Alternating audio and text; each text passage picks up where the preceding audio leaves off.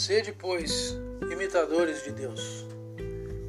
Sede, pois, imitadores de Deus, como filhos amados, e andai em amor, como também Cristo os amou e se entregou a si mesmo por nós. Efésios 5, verso 1 ao 2.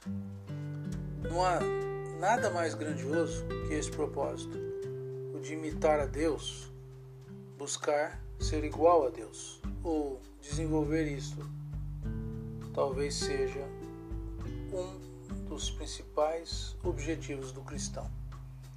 A vida do cristão é desenhada para reproduzir o caráter de Deus.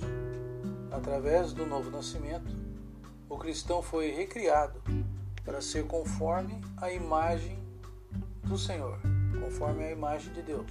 Romanos 8, 29 e 2 Coríntios 3, 18. Como filhos de Deus, os crentes, pouco a pouco, vão se parecendo cada vez mais com o Pai Celestial. Mateus 5, 48 e 1 Pedro 1, 15 16. Devemos andar em, em amor, da mesma forma que Cristo nos amou e se deu por nós. Jesus é o exemplo de alto sacrifício. Romanos 5, 8 a 10.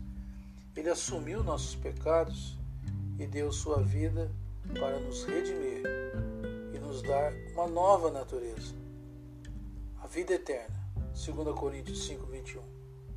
Sendo assim, Cristo nos capacita a sermos imitadores de seu grande amor através da presença do Espírito Santo em nossas vidas.